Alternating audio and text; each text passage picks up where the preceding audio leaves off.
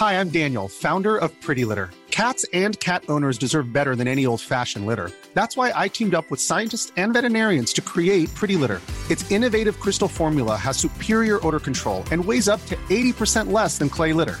Pretty Litter even monitors health by changing colors to help detect early signs of potential illness. It's the world's smartest kitty litter. Go to prettylitter.com and use code ACAST for 20% off your first order and a free cat toy. Terms and conditions apply. See site for details.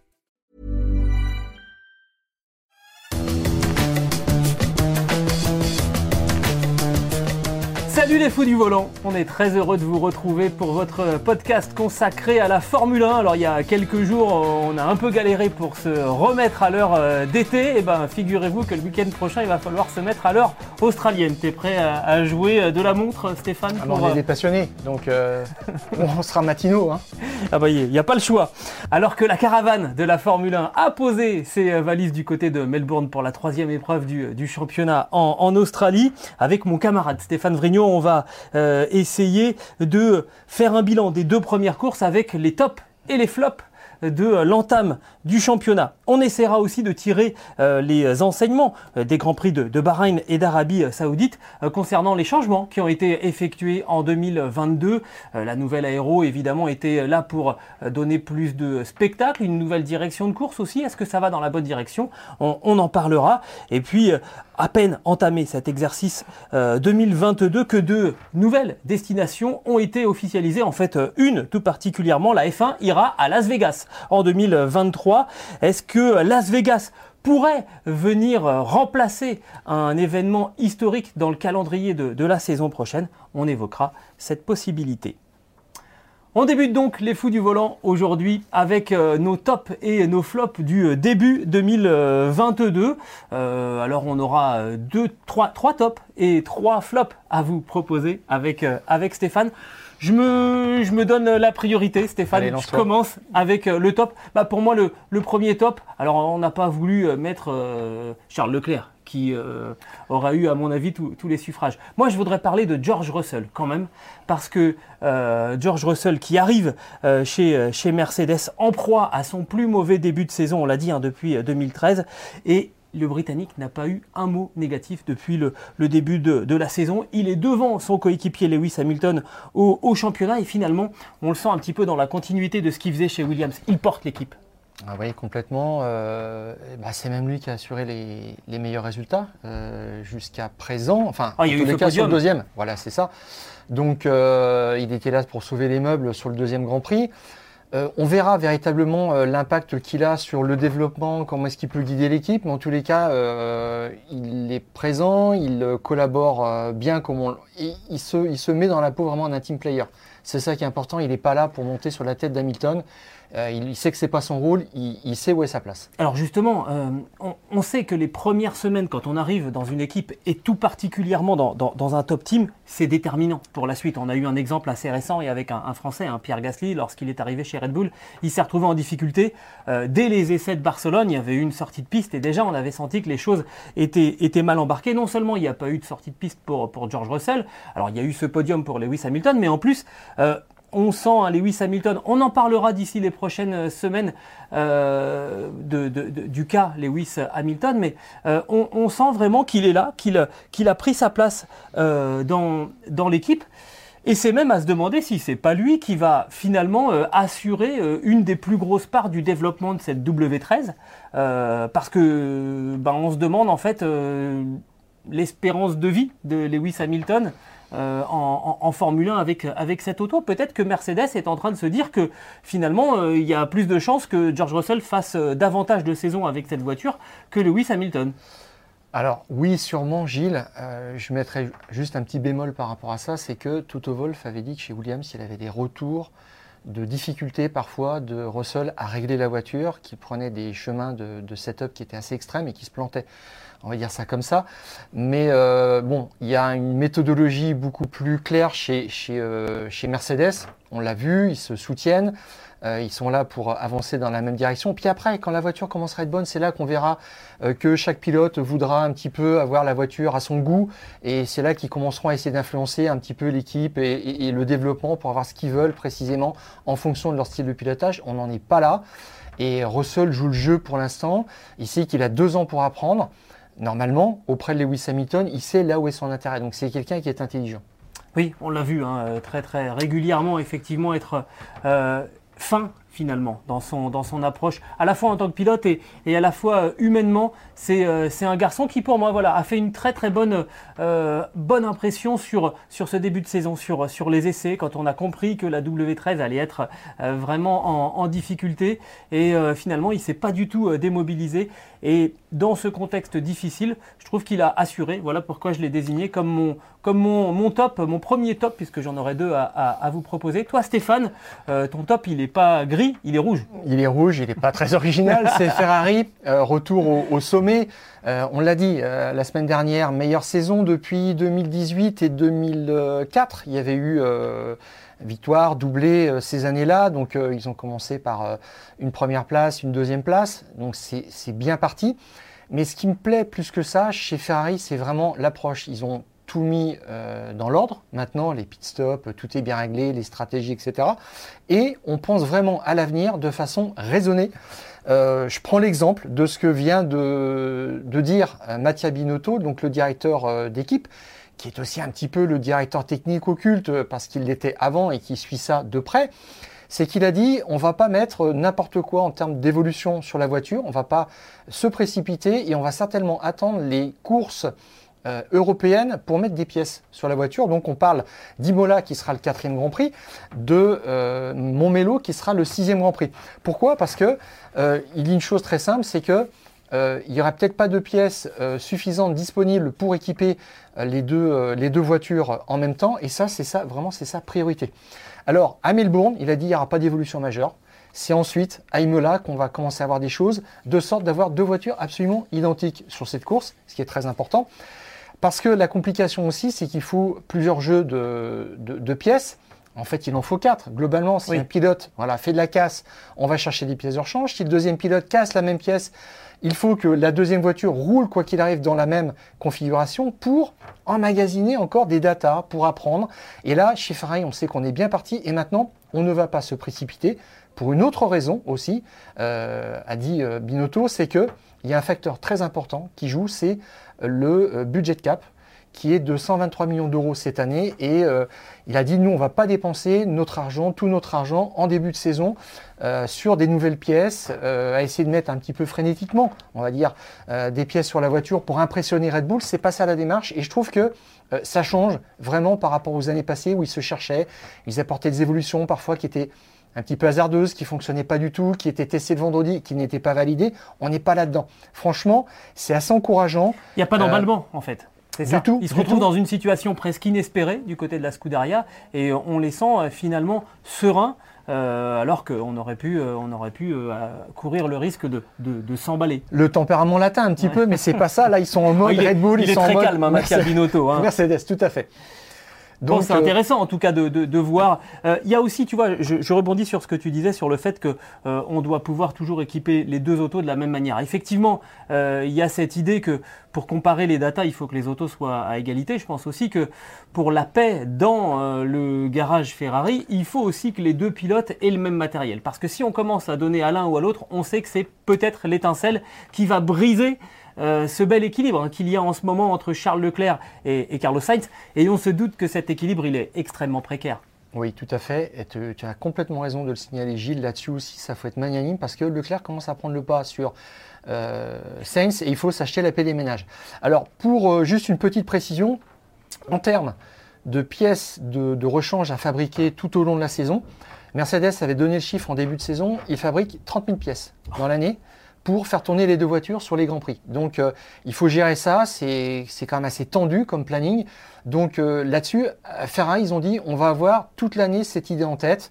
De, le budget de cap bien, hein, aussi, tu l'as évoqué, voilà, ça va changer beaucoup répartir, de choses. Voilà, c'est ça, les forces, et puis commencer aussi à travailler sur les enseignements de cette année et qu'est-ce qu'il faudra faire partir dans quelle direction pour la voiture de 2023. Mais comme le moteur va aussi assez bien, ils ont résolu une grande partie du, du, marsouinage, ça pose pas trop de problèmes.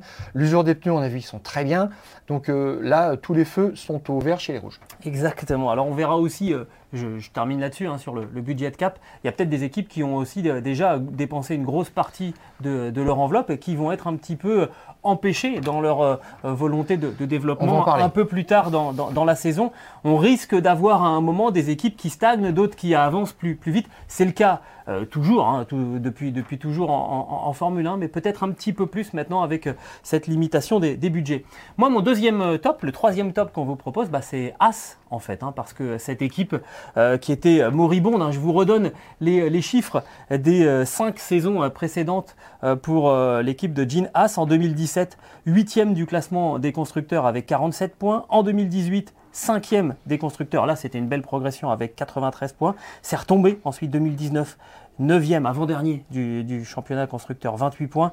2020, 9e, 3 petits points. Et l'année dernière, dernier, pas un seul point pour euh, l'équipe euh, américaine qui avait pris le pari l'année dernière. Euh, c'était osé, pour pas dire, pas dire un mot un peu plus, un peu plus fleuri, de pas faire du tout de développement euh, sur la voiture de, 2021. Alors est-ce que c'était un choix ou parce qu'il y avait simplement pas le budget pour, euh, pour le faire? En tout cas, on avait expliqué que on ne développait pas la voiture de 2021 pour garder vraiment toutes les ressources pour 2022. Il y a eu la bonne surprise d'avoir un moteur Ferrari absolument, absolument magnifique. Et puis derrière, il y a une auto qui, quand même, euh, sans être une copie, parce que ça on va l'évoquer un petit peu, sans être une copie de la, Ferrari qui est très particulière au niveau de son, aéro, a fonctionné redoutablement bien. Alors, que ça, a débuté quand même, 2022 débute comme un cauchemar hein, pour As, on rappelle, euh, la, guerre en, la guerre en Ukraine. Euh, du coup, ça commence à sentir le roussi pour tout ce qui est russe. Euh, ça veut dire qu'on enlève le, sponsor euh, et qu'avec le sponsor, on enlève aussi le fils euh, du, Alors, le budget, sponsor, Nicolas Mazepin, qui, dégage. Gunther Steiner prend son téléphone. Qui je peux appeler? Ça s'est un peu fait comme ça. Bah, je vais appeler Kevin, Kevin Magnussen, l'ancien pilote, qui décroche, qui dit Bah ouais, je plaque tout, je plaque tous mes engagements, y compris ceux auprès de Peugeot en endurance, et j'arrive et ça fait des points. Ça fait, ça fait cinquième au premier Grand Prix, ça fait euh, neuvième euh, à, à, Jeddah, en Arabie euh, Saoudite. Quelque part, c'est une histoire absolument incroyable pour, pour As, et on a le sentiment que ça peut encore aller plus loin. Ça peut aller plus loin parce que cette voiture elle est faite avec beaucoup de pièces mutualisées de, Ferrari. Ils achètent en fait tout ce qu'ils peuvent chez Ferrari. Et cette voiture, elle est designée chez Ferrari dans un bâtiment, nous dit-on, à part, hein, on nous l'a juré. Hein. En tout cas, il est à Maranello, le bâtiment. Donc, euh, si vous voyez ce qu'on veut. C'est ça. on vous donne un indice. Et c'est Simone Resta qui le fait, un, designer de, longue date de chez Ferrari, donc ils savent comment ils travaillent. Euh, en disant qu'aussi la soufflerie est partagée, ça veut dire que ce qui peut servir pour le développement de, enfin ce qui sert pour le développement de Ferrari peut servir aussi chez As. Donc euh, euh, alors, on parlait du budget cap. Euh, là-dessus, euh, il se repose aussi peut-être sur, sur Ferrari en termes de développement, en termes de coût de développement. Et il y a des évolutions qui arriveront et qui fonctionneront peut-être très bien grâce directement à Ferrari, à des pièces, on dit, qui sont partagées, ce qui est autorisé par le règlement. Donc, ils vont en profiter. Là, ah, ça, ils savent, ils savent qu'ils sont, ils, savent bien, sont surveillés, donc ils joueront pas là-dessus. Mais c'est vrai qu'on avait eu la Mercedes Rose il y a, il y a, deux ans, hein, Racing Point, qui avait copier la Mercedes de, la saison euh, précédente. Alors d'ici à dire qu'on a une Ferrari blanche, non, parce que alors j'ai regardé quand même attentivement. En aéro, elle est vraiment très très très très différente. Mais tu le disais, c'est Simone Resta euh, qui, euh, qui, qui, est chargé de, de, de, cette voiture. Simone Resta, il a été à la Scuderia Ferrari de 2001 à 2019 avec une petite année chez, chez Alfa Romeo. Bon, il sait comment ça marche. il est envoyé spécial chez Alfa Romeo par Ferrari, puis ils l'ont demandé de revenir. Et puis de repartir chez, Alors, chez As cette saison. La situation est un petit peu la même finalement que Red Bull et AlphaTauri, des écurisseurs qui développent des concepts différents. Et puis, chez Red Bull, on regarde quand même ce qui se passe chez AlphaTauri pour voir s'il n'y a pas un concept faut être idiot. intéressant. Il faudrait être idiot, naïf pour croire que autour d'un café, on n'échange pas. Euh, ouais, on a essayé cette solution, euh, ça marche pas. Ça, c'est intéressant. Hop, voilà. En tous les cas, ça fait une écurie compétitive de plus. Je trouve que c'est bien, c'est dans l'esprit du règlement. Ça va jusqu'au bout de ce qui est possible, tout en gardant l'identité de l'écurie. Bon, c'était le, but de Gene Haas au départ. Euh, L'écurie est arrivée en 2016, je crois. En 2017, il me semble. 2017. Il me semble que c'est la première année, euh, justement. Et, euh, et, là, maintenant, ça y est, ça, ça donne sa, sa, pleine mesure. Et surtout, c'est qu'il euh, il a pas reculé devant la perte de, de, de son sponsor dont il s'est débarrassé. Il a dit bon, ben, je vais mettre la main à la poche et puis on verra ce qui se passe. On essaiera de trouver d'autres sponsors. Et ça, c'est bien qu'il soit récompensé voilà. quand même. Tout à fait. Exactement. Donc ça, c'était nos, nos, trois, euh, nos trois tops, euh, George Russell, Ferrari et, et As. On va passer à nos, à nos trois flops maintenant, ce qui a moins bien marché. Et on va commencer par cette euh, équipe Mercedes et cette auto, la W13, née sous une mauvaise étoile, Stéphane. oui, tu as raison. Raison. Bah, c'est tout à fait ça. Malheureusement, je dirais. On, est revenu au gris, normalement aux flèches d'argent qui, qui étaient fabuleuses euh, depuis 2014. Et puis là, on est redescendu au, au, troisième rang. Alors, la préoccupation, vraiment, moi, ce que, là où je trouve que c'est, vraiment délicat, c'est que Hamilton et Russell sont même derrière les deuxièmes pilotes de Red Bull et Ferrari. Je trouve que si Hamilton et Russell se battaient pour les troisièmes places régulièrement, déjà, euh, la dégringolade serait un petit peu moins violente. Hmm. Mais euh, là, c'est vraiment l'urgence. Ils perdent beaucoup de points au championnat euh, pilote, au championnat constructeur. Euh, on l'a dit la semaine dernière qu'ils Ouais. ont quasiment croqué tous leurs tout leur jokers. Mais alors, Wolf dit que ça lui rappelle vraiment la saison 2013, quand il ça. est arrivé, sa première saison, euh, l'état de, de, de l'écurie voilà, qu'il a, trouvé en arrivant. C'était la Et- dernière saison avant le début de l'ère hybride où là, vraiment, euh, Mercedes a débuté son règne. Et Wolf disait, bah là, à cette époque-là, en fait, eh ben, on, on avait du mal on- à lutter contre la vitesse de Red Bull et probablement aussi celle de, de Mercedes. Donc on, on a fait un pas euh, neuf Et de ans en arrière. De Ferrari, pardon, donc de, de Red Bull et de Ferrari. On en est là. Et euh, ce qui est un petit peu euh, délicat, c'est cette histoire de marsouinage. Russell l'a dit, si on résout le marsouinage, on, en- on se débarrassera de 99% de nos problèmes. C'est clair, sauf qu'il y a un ingénieur de Mercedes qui a, conflé, qui a confié, sous le couvert de l'anonymat, qu'ils ne savent pas comment se déclenche ce phénomène de marsouinage sous la voiture. Alors, Jacques Eclair, qu'on avait eu euh, en début de saison, nous avait expliqué, donc l'ancien ingénieur de Prost, de, Honda, de, plusieurs grandes écuries, de Sauber, nous a expliqué que c'est un conflit de, fines couches d'air qui passent sous euh, la, voiture, entre le sol et le, fond plat, le, le plancher, et qui déstabilise en fait le diffuseur, donc la voiture. Et ils ne savent pas le reproduire parce que ça ne se reproduit pas en fait en soufflerie, c'est ça le souci et euh, ils ne savent pas comment l'appréhender, franchement. Donc ça, c'est un vrai, problème.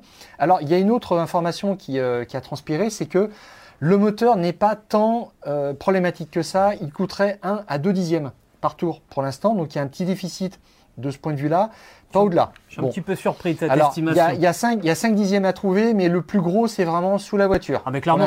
Voilà. Clairement, c'est le marsouinage qui pose le plus problème parce qu'on on le voit bien, les pilotes ils sont absolument secoués comme des pruniers pendant, pendant toute la course et tu peux rien faire. Tu peux rien Ouais. faire avec une voiture qui, euh, comme ça, euh, euh, bat le tempo sur, sur la piste.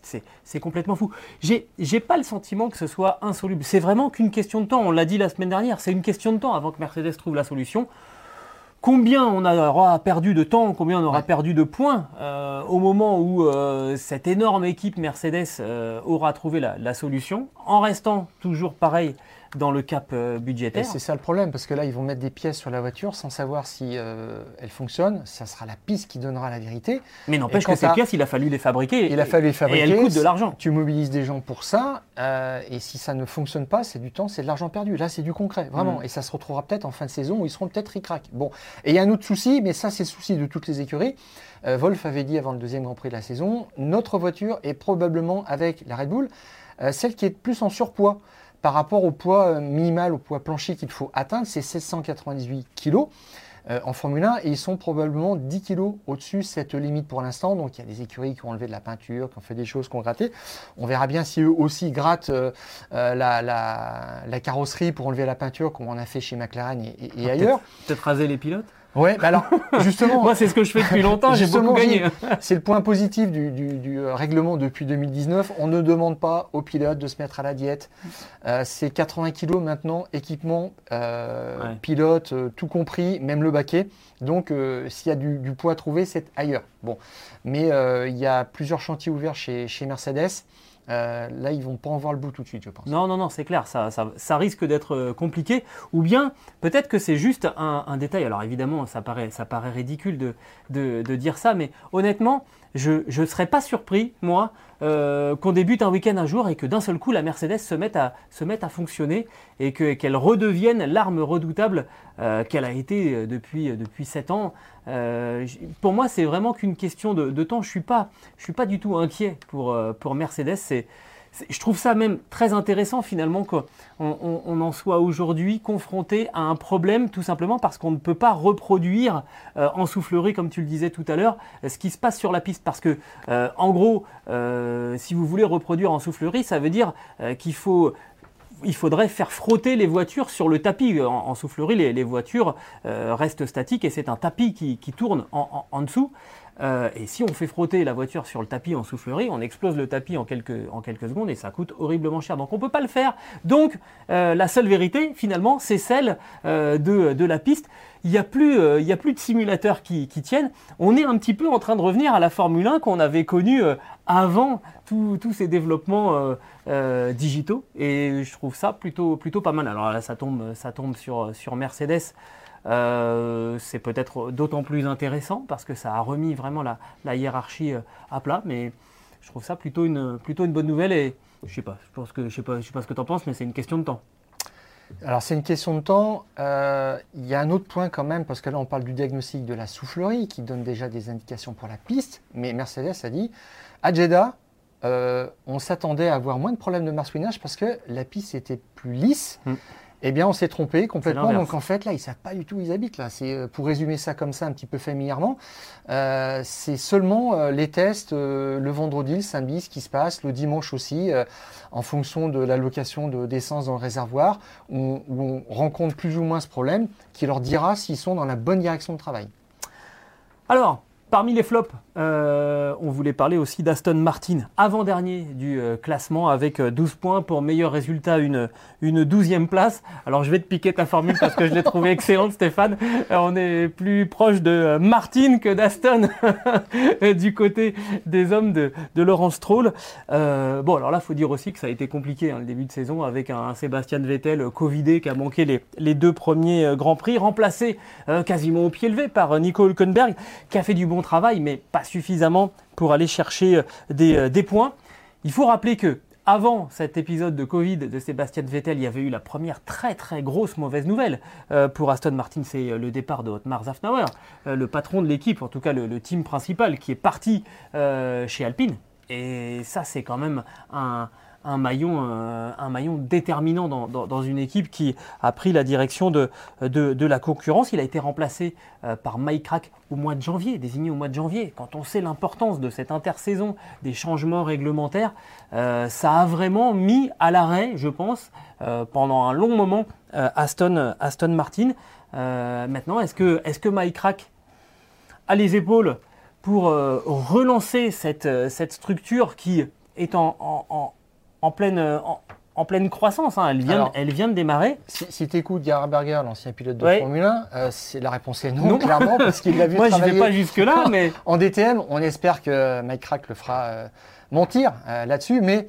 Tu parlais d'Otmar Zafnauer qui est parti, mais en fait, il sentait qu'il ne servait plus à rien. C'est surtout ça. parce que Laurent Stroll, donc le, père de, de, de Lance Stroll, du pilote, est assez autoritaire, prend des décisions. il y a des pilotes qui ont observé ça de, près, ont dit il a, un peu des méthodes de bulldozer et ça passe pas bien et pour l'instant c'est un four. Alors je dirais que j'en viendrai aussi sur euh, l'absence de Vettel.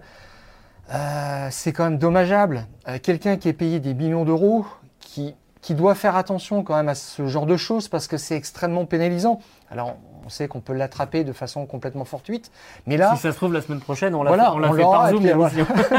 Tout à fait. Donc c'est quand même assez. Euh, bon, c'est bête, il y en a eu, il y a 7-8 pilotes qui ont eu euh, le Covid. Euh, lui-même, Hamilton, l'a eu en fin de saison, après, après son titre. Donc, c'était moins impactant. Mais là-dessus, c'est mauvais timing sur toute la ligne. non, clairement, ça s'est un petit peu acharné hein, sur, sur, cette, sur cette équipe. alors maintenant, la question, c'est Sébastien Vettel revient aux, aux affaires en Australie. À partir de ce week-end, il sera là. Où est-ce qu'il en est? Parce que finalement, c'est, on, est toujours un petit peu dans l'inconnu face à, face à Sébastien Vettel qui était parti quand même de la Scuderia euh, avec une, euh, une, réputation quand même passablement, passablement écornée. L'année dernière, il avait fait des belles choses. Il était allé chercher un podium en, en Azerbaïdjan avec un peu de réussite. Mais bon, il faut, il faut être là pour, pour récolter finalement euh, les bons résultats quand il se, se présente. dans quel état d'esprit est l'ancien quadruple champion du monde? Et puis il y a Lance Troll aussi, qui n'a pas montré énormément euh, de, capacité là avec cette, euh, nouvelle voiture, qu'on dit de plus en plus désagréable avec euh, les journalistes qui sont, sur place. Je pense que être le patron d'une équipe quand on se sent pas tout à fait légitime derrière le volant, ça doit être très très compliqué à, gérer. Bref, cette équipe pour moi me paraît dans l'ornière. Il y a une vraie question de motivation de toute façon chez Lance Stroll qui a toujours paru un petit peu blasé, mais ça faisait partie de son personnage. C'est assez marrant. Moi, je trouve qu'il s'est quand même calmé en piste. Il n'y a plus de, il était à la limite du coup de roue, euh, il était un petit peu sanguin. Euh, il a même été lui-même victime d'une attaque à, Jeddah. C'est le monde à l'envers. Hein. Tu vois, chez Aston Martin, il n'y a plus rien qui va. Mais, il s'est fait taxer par Hülkenberg qui arrivait là. Qui, eh voilà, eh ça, fait des ordres, donc, euh, Là-dessus, il y a quand même besoin de faire une grosse, grosse remise en question. Mais si le père et le fils ne veulent pas voir la réalité en face, c'est vrai qu'ils vont dans le mur. Alors que, pour moi, c'est une écurie qui va se structurer, qui investit, qui a des bonnes bases pour travailler simplement, euh, Laurent Stroll, il faudra peut-être un moment qu'il voit que c'est nécessaire de prendre du recul et il verra tout ce qu'il a perdu avec la gestion d'Otmar Zafnauer, qui était un administratif, qui était aussi, qui avait un regard technique vraiment sur les gens. qui Quelqu'un qui connaît la f en profondeur hein, depuis, depuis, Qui avait recruté quasiment tout le monde dans l'écurie. Donc euh, après, il faut connaître le, milieu, il hmm. faut euh, recruter des gens, on le rappelle. Savoir nager dans ce... Voilà, c'est six mois pour le faire venir parce que euh, il y a des secrets qu'il ne faut pas éventer, donc euh, il ne peut pas passer euh, d'une écurie à une autre du jour au lendemain. Bref, là-dessus, là, ils se sont achetés beaucoup de problèmes, c'est vrai. Je ne sais pas ce que va en penser Vettel quand il va voir la situation mm. à Melbourne. apparemment, il est sur un contrat longue durée mais ça sent peut-être la retraite. Non, si, si à ce rythme-là. Ouais, c'est on, verra bien. Et puis il y a un, dernier point, tu l'avais rapidement évoqué hein, sur euh, un de nos podcasts de, début de saison, il y avait cette idée aussi que Aston Martin voulait construire son, propre moteur et puis euh, d'un seul coup, hop hop hop, Toto Wolff dit c'est quoi, c'est quoi ces histoires? Vous nous ah, faites alors, et donc tout ça, c'est pareil. Ça, je trouve que ça témoigne un petit peu euh, d'une équipe qui sait pas très très bien où, où, aller. C'est une grosse ambition. Alors Toto Wolff pas d'accord, je, comprends bien. il vient de se faire piller par, par Red Bull, il va se faire piller une deuxième fois. personnellement, j'aurais été le, le, boss vraiment de Daimler. J'aurais dit ça, ça n'arrivera pas une deuxième fois. On déplace euh, l'unité moteur de Brixworth en Angleterre, en Allemagne, point barre, comme ça, ça n'arrivera plus. C'est clair, mais là, s'ils se font replier par, euh, par Aston Martin, c'est vrai que ça sera euh, là la démonstration que c'est la seule solution possible. Bon, après, ça paraît très ambitieux, c'est vrai. dans quelques temps, Red Bull et McLaren seront peut-être associés à des marques du groupe Volkswagen mhm. qui va, dit-on, s'engager en Formule 1 ça, Apparemment, avec, hein. voilà, c'est ça, avec Porsche et Audi, l'annonce serait euh, imminente. Donc, euh, face à ça, si, si, tu veux aussi, tu dois réagir et tu dois avoir ton moteur d'usine. Il n'y a pas d'histoire. Exactement. Donc, on verra comment ça va évoluer pour Aston Martin. Mais pour le moment, euh, Aston Martin est, au point mort. Et on verra ce qui va se passer avec Sébastien Vettel en Australie. Le dernier flop qu'on voulait évoquer avec vous, c'est celui de Mick Schumacher. Euh, bah, qui peine un petit peu. Euh, on, a évoqué euh, le retour de, Kevin Magnussen qui a littéralement marché sur l'eau, alors que Mick, Schumacher, lui, il a un peu bu la tasse. Bah, en fait, l'année dernière, on avait parlé. Je, trouvais que Mick Schumacher ne surpassait pas ne se surpassait pas en, en, course. Je t'avais dit, quand il commence 16e, il termine 16e. C'était un petit peu ça le, le, souci. c'est pas Mazepin qui pouvait lui faire de l'ombre. Et là, on lui met quand même un taulier euh, dans, les roues. Magnussen qui, euh, arrive, qui a quelques euh, kilomètres de, roulage en, test hivernaux, et puis qui le taxe, mais carrément. Alors, j'ai regardé juste à Bahreïn, en Q1, c'est 4 dixièmes d'écart qu'il lui met, c'est 5 dixièmes en Q2. Donc ça fait beaucoup. Rebelote en Arabie Saoudite, 3 dixièmes en Q1, puis 4 dixièmes en Q2. Donc euh, là, il y a quelque chose qui. Il a un plafond de verre pour mm. moi, en fait, euh, Mick Schumacher, tout simplement. Il y avait 3 dixièmes aussi en rythme de course euh, à Bahreïn. Alors évidemment, on n'a pas vu ce que ça donnait en Arabie Saoudite, malheureusement pour Mick.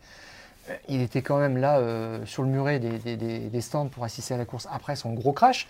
Mais là, ça commence à devenir euh, un petit peu euh, difficile pour lui parce que je trouve qu'il surpilote, tout simplement. Mais Et c'est la cause sa de de sa sortie de piste. Tout à fait. Elle, en elle en témoigne. Le, le problème pour, euh, pour Mick Schumacher, c'est que, euh, alors évidemment, il est arrivé avec, avec l'aura du nom euh, Schumacher, euh, avec un coéquipier qui lui donnait à la fois un confort, c'est-à-dire qu'il allait plus vite que, que Nikita Mazepin, euh, mais finalement sans, véritablement forcer, sans, avoir à sortir de sa zone de confort. Il est obligé cette saison de sortir de sa zone de confort et que souvent ça se traduit euh, quand on est un jeune pilote par des, sorties de piste et c'est ce qui lui arrive maintenant. On a le sentiment que 2022, c'est véritablement la première saison en Formule 1 pour, euh, pour Mick Schumacher alors que c'est potentiellement sa dernière. Et c'est ça un petit peu le, le paradoxe et le risque pour Mick Schumacher qui doit absolument maintenant, voilà, c'est ça y est, là c'est dans les semaines, les mois qui Ouais. viennent, il doit se faire un prénom s'il veut rester en Formule 1. Sinon ça aura été une comète, le, le fils de Michael qui a fait, qui a fait de la Formule 1, qui, qui est passé parce que en plus pendant ce temps-là, ben, chez Ferrari, euh, où il est bien vu, ben, il y a quand même des contrats qui sont, qui sont en cours et il n'y a pas énormément de portes ouvertes, Stéphane. Oui, alors, euh, je reviens juste sur l'histoire des crashs. L'an dernier, euh, il y avait un- une télévision qui avait établi en fait euh, des- le coût total de, de ce que chaque pilote avait engagé pour, à force de- d'accidents Ouais. par, par écurie. Et Mick Schumacher arrivait en tête, malheureusement, avec 4 millions d'euros de, de dégâts, de casses euh, euh, sur les, euh, sur l'ensemble de la saison. On s'était là, beaucoup focalisé reparti, en début de saison sur Nikita Mazepin. hein. Oui, on se souvient, tout à on avait fait. un peu chambré le, le russe et finalement il a Non, été lui- dépassé dans lui, cet il coûte cher et son crash à Jeddah coûte euh, 900 000 euros quand même. Alors euh, c'est un souci à tel point qu'on parlerait d'un aménagement euh, d'une petite euh, rallonge budgétaire pour As pour tenir la saison parce que déjà il commence à taper dans le budget sévèrement. Mais on l'a dit, c'est peut-être pas en budget de développement qu'ils vont avoir le plus de, de soucis parce Ouais. que euh, de ce côté-là c'est peut-être plus Ferrari qu'assure. Bon, mais euh, effectivement. euh, la question, c'est maintenant quel avenir pour lui? Il va falloir qu'il fasse des grosses qualifs. Alors, c'était le cas quand même, il était en Q2. Euh, sur le, cette année, Ah, mais il, il a fait Q- que deux il est en Q2 Q2, il est en l'année Q2. dernière, alors que Il est en Q2 Magnussen avec une voiture qui est capable de Q3. faire cinquième. Oui, tout à fait. C'est ça le problème. Et euh, c'est là où on voit vraiment la différence. Et euh, tu le dis, euh, là, il est en, en, en période d'apprentissage. L'année dernière, je, je t'avais dit, il se comportait un petit peu. J'avais l'impression d'entendre un pilote d'endurance. C'est-à-dire, il voulait voir les, les, les- les drapeaux à damier, En enga- contre les pilotes d'endurance. emmagasiner de l'expérience. C'était ça pour lui le plus important. Avant de passer à autre chose, Steiner lui avait dit là maintenant, cette année 2022, c'est pour avoir des résultats. Bon, et euh, quand on regarde bien ce qui se passe en termes de contrat, c'est assez bouché. Euh, il est euh, pilote de réserve chez Alfa Romeo. Bottas est sous contrat chez Alfa jusqu'en 2025, inclus. Euh, a, a été, euh, Yu Zhou a été engagé parce qu'il apporte énormément d'argent, je crois que c'est 30 millions d'euros, hein, si je ne me trompe pas. Donc il a un contrat que pour cette année, mais j'imagine que ça va continuer. Donc l'ami qui est un petit peu enfermé chez, chez As. Et la Scuderia nous dit quand même que c'est un pilote de la, de la Scuderia Ferrari Academy, qu'il a vocation un jour à, à piloter pour, euh, pour les Rouges. Ça n'en prend pas le chemin. Sainz est sous contrat jusqu'en 2022. Il va probablement être prolongé, je pense, de deux ans. Et pour Charles Leclerc, Bah, Ferrari pousse pour le prolonger deux ans de plus, donc jusqu'en 2026. Ça veut dire que vraiment, à un moment donné, Mick il va devoir euh, produire des résultats pour se trouver une place ailleurs que dans la galaxie Ferrari. Et ça va être ça son souci, vraiment. Ou alors rester chez Ferrari et devenir un pilote d'endurance, puisqu'on rappelle que Ferrari Alors, mais- euh, non, mais pourquoi pas en- aux 24 heures du Mans. Ce qui n'est pas infamant, hein, Non évidemment. non, mais il faut savoir faire le deuil de ça et on Et fait ouais. des très belles carrières. Quand on gagne les 24 heures du Mans, on a réussi sa carrière. si tu arrives à faire ça avec Ferrari, C'est- euh, voilà, c'est pas mal non génial. Donc, il faut réfléchir. Alors maintenant, il est jeune, il a, il a d'autres rêves quand même, et euh, il peut espérer euh, encore apprendre euh, l'année prochaine. Mais, Mais l'heure est venue là maintenant. là, ça y est, c'est clair. C'est clair qu'on. Moi, je te parle de plafond de verre parce que je, je ne vois pas d'autre image, et c'est tout à fait ça, surtout par rapport à Magnussen. On va enchaîner avec euh, les fous du volant. On va évoquer cette fois les changements de, de 2022, savoir si après ces deux premiers Grands Prix, la Formule 1 va dans la bonne direction euh, ou, ou pas. Le passage au F1, au, au effet de sol qui a, on l'a dit, euh, sérieusement rebattu euh, les cartes de, la hiérarchie, la gestion des zones de, DRS hein, qui ont plutôt tendance à, se multiplier et qui a tout de même offert deux très très jolis duels euh, en, fin de course hein, sur les, deux premiers Grands Prix de, la saison. Stéphane, on va commencer par cette nouvelle formule sur la, direction de, course, hein, avec donc deux directeurs de course qui ont, succédé à Michael Massey, qui a fait les frais de la gestion de, de l'année dernière. C'était donc Nils Wittich qui était entré en fonction pour le premier Grand Prix de la saison à Bahreïn. Eduardo Freitas lui avait succédé en Arabie Saoudite et les deux vont comme ça alterner à, chaque, Grand Prix. Qu'est-ce que tu as pensé, toi, de, ces deux premiers Grands Prix en termes de direction de course? Je trouve que la FIA a tiré les bons enseignements de ce qui s'était passé, et pas seulement à Abu Dhabi l'année dernière sur la finale, mais sur toute la saison. Et euh, ils ont réparti les rôles parce qu'ils ont estimé que euh, Massy, en fait, euh, occupait euh, des fonctions de trois personnes. globalement, la direction de course, la sécurité, le, et puis la, politique à côté. Ah, tu pouvais même rajouter standardiste, hein, parce que pendant un moment c'était quand même devenu un peu n'importe quoi. tu as raison Gilles, j'aime bien l'image, c'était malheureusement ça. C'était malheureusement ça. Et en fait, ils ont euh, décidé un roulement avec ces deux personnes, Vitiche et Freitas, qui sont alternativement échangent le rôle de numéro 1 et numéro 2, puisqu'il y, il y en a un qui est euh, directeur de course, l'autre est responsable de la sécurité. Et, inversement, donc ils sont toujours en permanence sur les circuits, sauf que ils ne sont pas dans l'œil du cyclone quand il y a des polémiques, quand il y a des, choses qui sont un petit peu des situations compliquées à gérer, ce qui peut être aussi épuisant pour une seule personne sur toute une saison quand tu as Toto Wolf et Christian Horner sur le dos. Euh, c'est euh, il y a, quoi Voilà, c'est ça, on perd son latin. Donc euh, là-dessus, c'est ce qui avait euh, vraiment coûté euh, vraiment sa, sa, lucidité, je dirais, à Massy dans les derniers instants. Voilà. Et moi, ce que j'ai apprécié justement, c'est qu'ils ont posé des bases tout de suite. On fait la course entre deux lignes blanches, point barre. Et si on les dépasse, il y a sanction.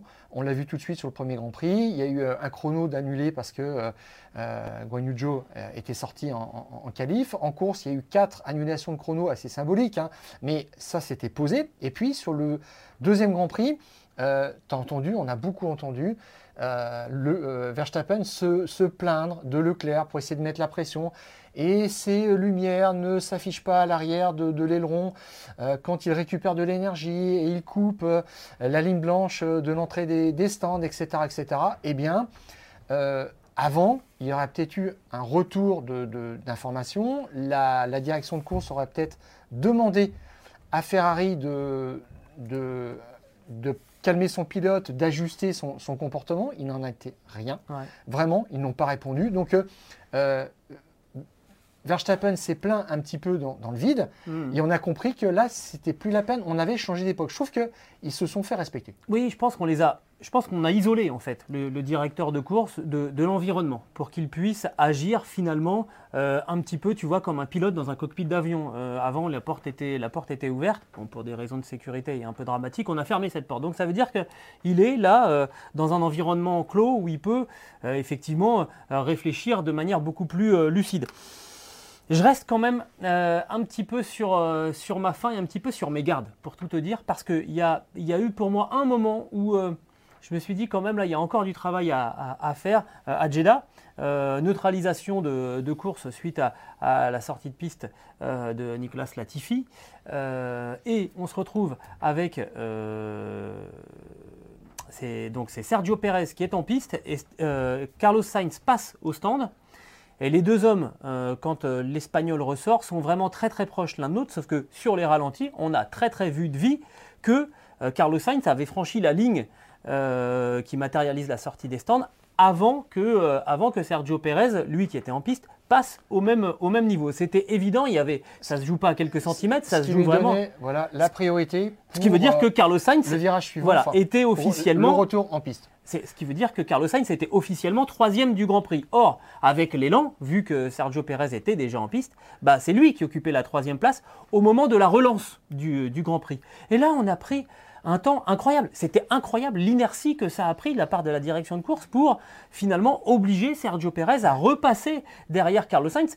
Et Finalement, alors là, du coup, maintenant, on n'a plus les échanges, on a plus les échanges radio euh, dans le sens direction de course euh, équipe. Donc, on ne sait pas exactement à quel moment on leur a intimé l'ordre de rendre cette troisième place. Ce qui est sûr, c'est que ça s'est fait après la relance, ce qui veut dire que Sergio Pérez est en troisième derrière Max Verstappen. On était sûr à 100% que Sergio Pérez n'allait pas attaquer Max Verstappen. D'ailleurs, il est même resté très très loin, euh, ce qui a empêché évidemment Carlos Sainz euh, d'attaquer, euh, ne serait-ce que, ne serait que Perez, mais même, même Verstappen. Et ça a, ça a honnêtement un petit peu Ah bah, cassé la course de, de Carlos Son Sainz. but, c'était de protéger effectivement Verstappen. Alors ça, c'est agaçant parce que quand on voit des choses aussi évidentes, la, la sanction doit venir très très vite. Enfin là, c'était juste redonner une position. Ça doit arriver dans le tour même. Les pilotes ou les équipes n'ont pas à choisir le moment qu'elles le font, ni l'endroit. On avait déjà connu ça à Jeddah l'année dernière Mhm. avec ce cirque qu'avait fait Verstappen qui était debout sur les freins et, et Hamilton qui Qui avait voulait pas compris le passer. qui ne voulait pas le passer avec cette histoire de ligne blanche de détection du DRS pour la grande ligne droite suivante. Bref, eh bien, moi je dis qu'effectivement, il faut mettre un petit peu d'ordre là-dedans et puis aménager les circuits. J'en avais déjà parlé. Il faut un long lap, quelque chose de précis, comme on en a en MotoGP où on dit pour redonner une position, c'est à cet endroit-là et pas ailleurs. Ça doit d'abord être une sanction, c'est-à-dire qu'il faut faire plus de distance Ouais. pour s'assurer qu'on perd une place. Et si on ne l'a pas perdu, il faut après se ranger vraiment. Il faut du concret euh, très Mhm, vite. Et là, ça, ça clarifie les choses parce qu'on laisse Red Bull, euh, je dirais, euh, faire de la stratégie là où ils doivent juste s'incliner sportivement. Mais euh, je dirais qu'ils ne savent pas le faire, c'est pas une nouveauté. Non, non, clairement. Donc moi, voilà, je dis euh, attention, euh, à, attention à ça. On, Ouais, on a encore du, du- du- du travail à faire. Alors on a parlé de courses spectaculaires disputées, et notamment grâce au, au DRS. Bah, Figurez-vous qu'à Melbourne, le, le- le- le circuit comprend quatre zones de, de- de DRS. Enfin là, ça devient, ça devient complètement fou. Est-ce que ce DRS, avec les Formule 1 à effet de sol, a encore une raison de, une, une raison de vivre? Est-ce qu'on n'est pas devenu euh, DRS dépendant du côté de la, de la Formule 1 Je me pose la question, Stéphane.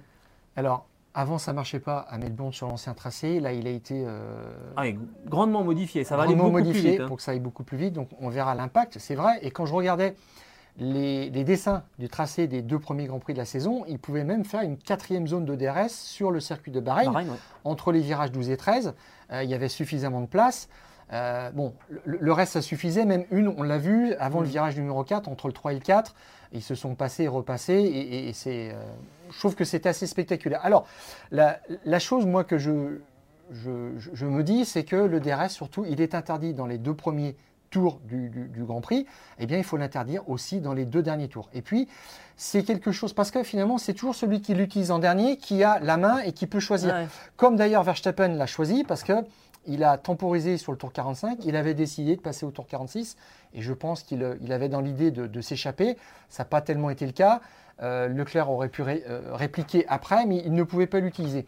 Mais surtout, ce DRS, c'est quelque chose d'un petit peu automatique. Moi, j'aime pas les choses automatiques. Il faudrait un petit peu plus de stratégie, il faudrait un certain nombre d'activations. Et puis pour moi, le DRS, c'est pas fait pour ça, c'est surtout fait pour doubler des retardataires. Quand euh, on essaie de doubler, par exemple, une Alfa Romeo, on est une seconde plus rapide. C'est le coup de pouce qui permet de se débarrasser d'une voiture un petit peu dérangeante.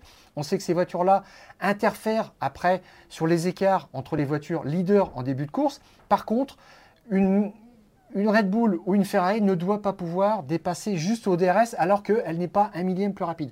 Ça fait un petit peu, c'est un petit peu bizarre. C'est là-dessus qu'il faut travailler. Ça fait un peu gadget et, et quand tu vois ce qui s'est passé dans ces, dans ces derniers tours entre Max Verstappen et, et Charles Leclerc, oui, c'était très disputé, mais au final, euh, alors il faut être très très malin. hein. Là, euh, clairement, les, les- les pilotes euh, doivent faire appel à, à- à d'autres qualités que simplement leur qualité de pilotage hein, pour savoir finalement quand freiner. Mais quand tu vois Max Verstappen piler, allumer ses pneus pour faire que Charles Leclerc passe la ligne de DRS avant, voilà, pour après pouvoir dépasser, tu te dis, on est quand même, on est un petit peu en train de s'éloigner de la, Formule 1 et ça me faisait penser à, ce que disait euh, Ross Brown. Il faut pas confondre en, matière de, dépassement la quantité et la qualité. Et ben là, tu vois, je me suis dit, bah là, je suis désolé, on a de la quantité, certes. Est-ce que la qualité des dépassements, elle est, elle est vraiment au rendez-vous? Voilà, je pense qu'il va falloir un tout petit peu équilibrer ces histoires de, de, de DRS euh, avec, euh, avec maintenant l'effet de sol qui permet quand même aux Formule 1 de se suivre d'un petit, peu plus- d'un petit peu plus près. Il faut quand même qu'un dépassement, bah, ça soit un petit peu dangereux, que ça soit un petit peu compliqué. Euh, il, faut, il, faut, il faut voir où on place le curseur, mais on est vraiment là à un point où il, où il va falloir arbitrer. Oui, parce que cette ligne de détection, elle n'a pas été changée hein, par rapport au Grand Prix de- d'Arabie Saoudite euh, 2021, alors qu'on aurait pu le faire. Là, ça y est, maintenant, ils ont compris qu'il faut la mettre ailleurs, au début de la ligne droite, pour éviter ce, ce- ce type de, de situation. Mais Leclerc a dit, le DRS, pour l'instant, nous, il, faut parce qu'on ne dépasse pas 100. Et on, va avoir des courses qui sont très ennuyeuses. Et, Verstappen a dit la même chose. Il a dit, moi, sans DRS, j'aurais terminé deuxième, j'aurais jamais dépassé. Mais oui, mais c'est peut-être un peu ça le problème. moi, je trouve que oui, parce que ça fait un petit peu bizarre quand même. Il y a un côté effectivement artificiel qu'il faut un petit peu gommer là-dessus. Il en faut un petit peu moins. On s'était beaucoup posé la question. 2019, euh, 2020, il y a eu des grands prix comme ça où, je pense à Portimao, les, les zones d'RS étaient, étaient trop grandes, c'était ridicule, c'était risible. À quel point c'était facile de dépasser. Mm. Il ne faut pas que ce soit autant euh, que euh, à, Sakir ou à Jeddah. En gros, pour résumer, la F1 va dans le bon sens, va dans la bonne direction. Oui, quand même. Euh, mais il faut, faut continuer. En termes de management. Et, d'ailleurs, si tu remarques bien, on nous a passé beaucoup moins aussi de communication radio.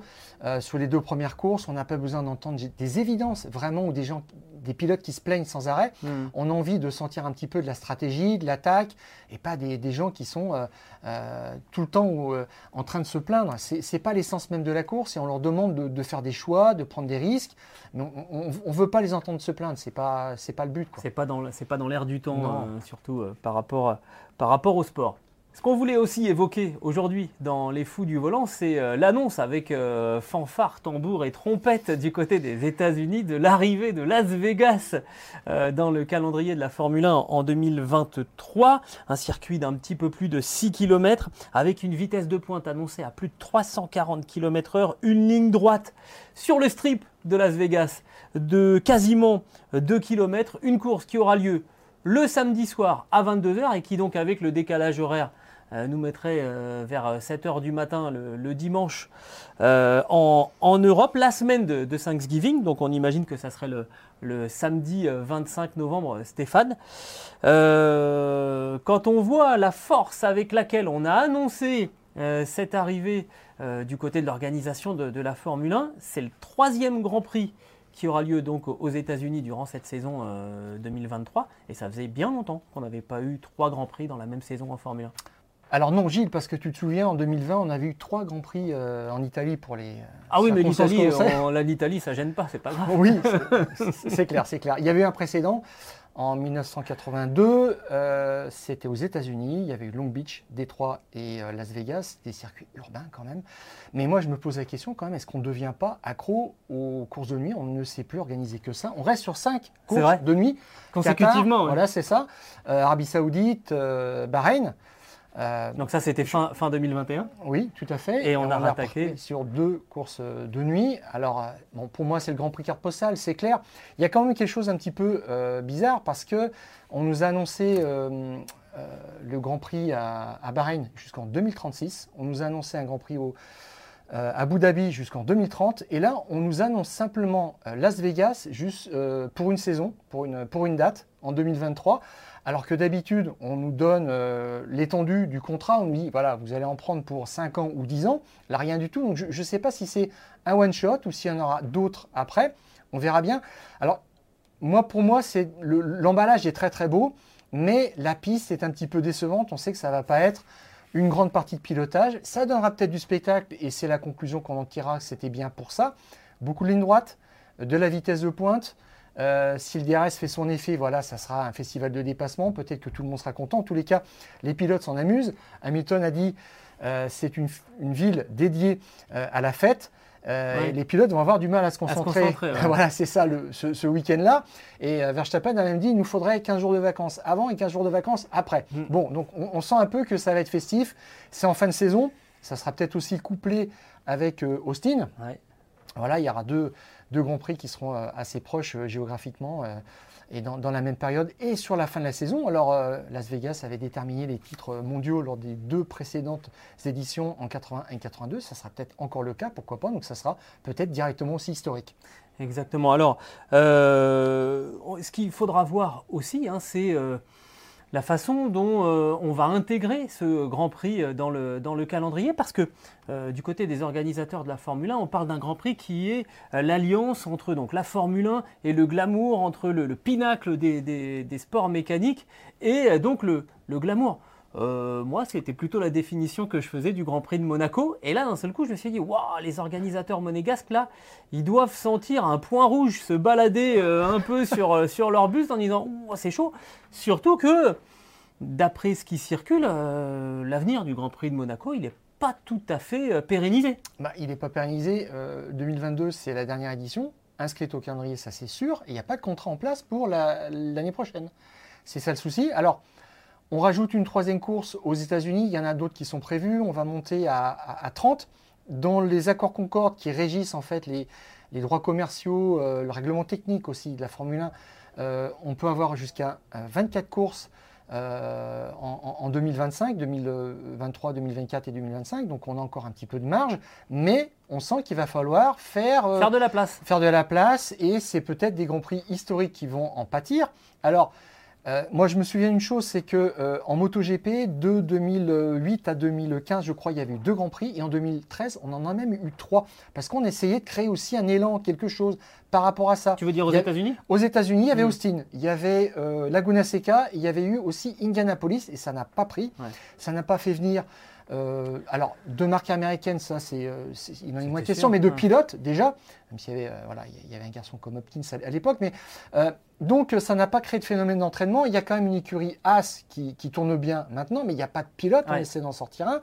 Andretti veut rentrer en Formule 1 en 2024, mais il faudrait que ce soit plus que trois rendez-vous dans, la saison. Je pense qu'il faudrait vraiment s'attacher à un point de référence qui, serait un pilote. C'est ça le, Et c'est ce que j'allais dire. En fait, Là, tu as le sentiment que c'est vraiment une greffe à marche forcée euh, de, la, Formule 1 aux, États-Unis, mais tant qu'il n'y aura pas de pilotes euh, américains qui seront aux avant-postes, euh, sera aux avant-postes, pour moi, ça, ne peut pas prendre. Et puis, il y a aussi autre chose, c'est que la Formule 1, c'est l'univers de, la technicité vraiment ultime en, automobile, quelque part du, du secret, et le sport mécanique aux États-Unis, pour l'avoir un petit peu côtoyé, c'est exactement l'inverse. Alors, je ne vais pas dire qu'on roule avec des voitures de 1950, mais quelque part, la technicité des, autos, ça passe au deuxième plan. Ce que le public veut, c'est pouvoir s'approcher des voitures, pouvoir s'approcher des, pilotes et des équipes. Et on est à l'opposé de ça en Formule 1. En Formule 1, on met même des panneaux devant les stands quand on répare les voitures.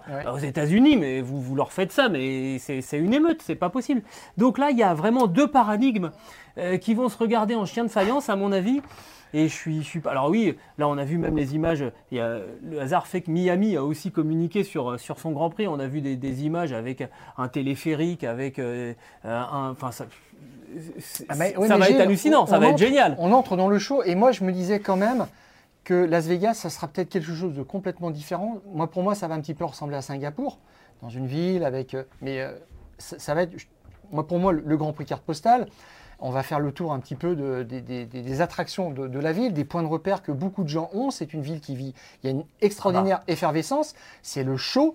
Et on est parti sur euh, euh, la Formule 1 à la mode américaine. Hmm. Euh, là, je viens de voir que à Miami, il va y avoir une parade des patrons d'équipe pendant 5 minutes. Ils vont défiler après les pilotes. Avec des oreilles de Mickey Je ne sais pas du tout, mais parce que. Ah, il y en a quelques-uns qui. Netflix est passé par là. Et aux États-Unis, on, connaît qui est Gunther Steiner, on connaît Toto Wolf, on connaît euh, Christian Horner, et on mise aussi là-dessus. Voilà, ce sont des points d'accroche, et je trouve qu'il ne faut pas reculer devant ça, euh, clairement. Et puis, je te disais quand même, Gilles, que euh, moi, pour moi, il y, a quelque chose qui démarre quand même parce que Austin est installé au calendrier depuis 2012. Je te rappelle les chiffres de fréquentation du circuit l'année dernière 140 000 spectateurs le dimanche, mhm. plus de 400 000 sur les trois jours. Donc ça, c'est quand même pas négligeable. On verra ce que ça donne, mais c'est vrai que maintenant, on va peut-être demander à faire de la place à des grands prix comme Monaco, c'est un petit peu gênant. Il y a, quelqu'un comme euh, Zach Brown, le boss de, McLaren, qui pointe, qui pointe ça, parce que euh, McLaren, euh, Monaco, au titre de Grand Prix historique, avait droit à une grosse ristourne de la part de Bernier Ecclestone, qui disait ils apportent tellement au championnat qu'on leur fait un petit prix sur le prix du plateau, ce qu'on appelle en fait le prize money. Globalement, c'est une somme inversée qui sera redistribuée à toutes les équipes en fin de saison.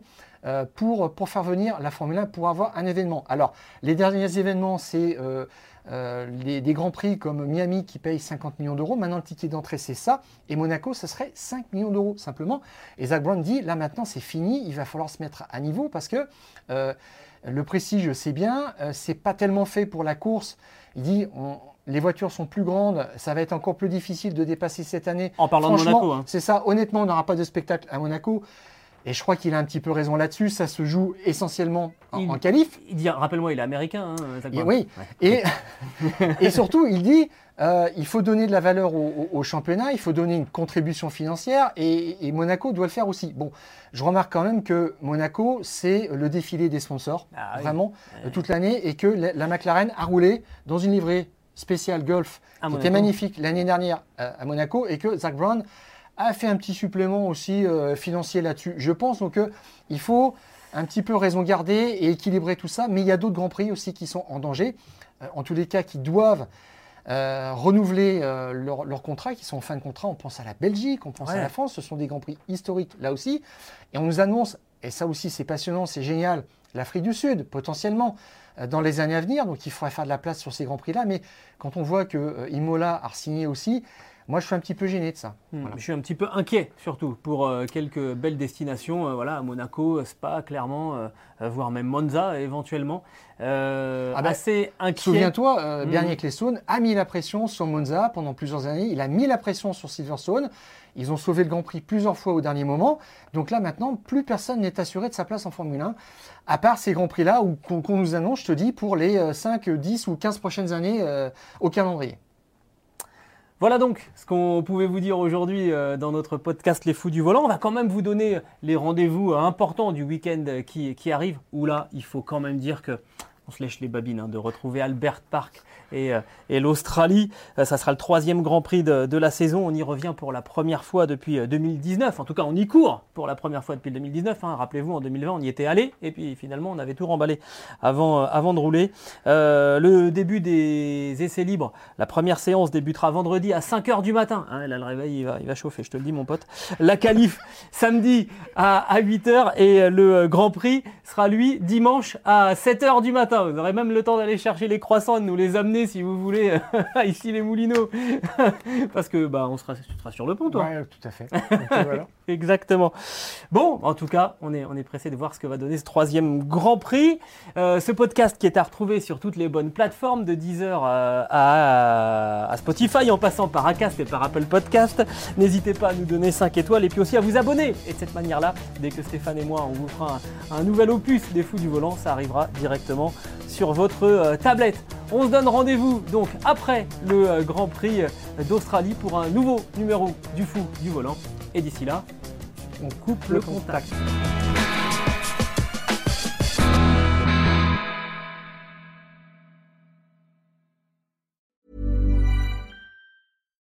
When you make decisions for your company, you look for the no brainers. And if you have a lot of mailing to do, stamps.com is the ultimate no brainer. It streamlines your processes to make your business more efficient, which makes you less busy. Mail checks, invoices, legal documents, and everything you need to keep your business running with stamps.com. Seamlessly connect with every major marketplace and shopping cart. Schedule package pickups and see your cheapest and fastest shipping options from different carriers with rates up to 89% off USPS and UPS rates. And with the stamps.com mobile app, you can take care of mailing and shipping wherever you are. Make the same no-brainer decision as over 1 million other businesses with stamps.com. Sign up with code program for a 4-week trial plus free postage and a free digital scale. No long-term commitments or contracts. That's stamps.com. Code program.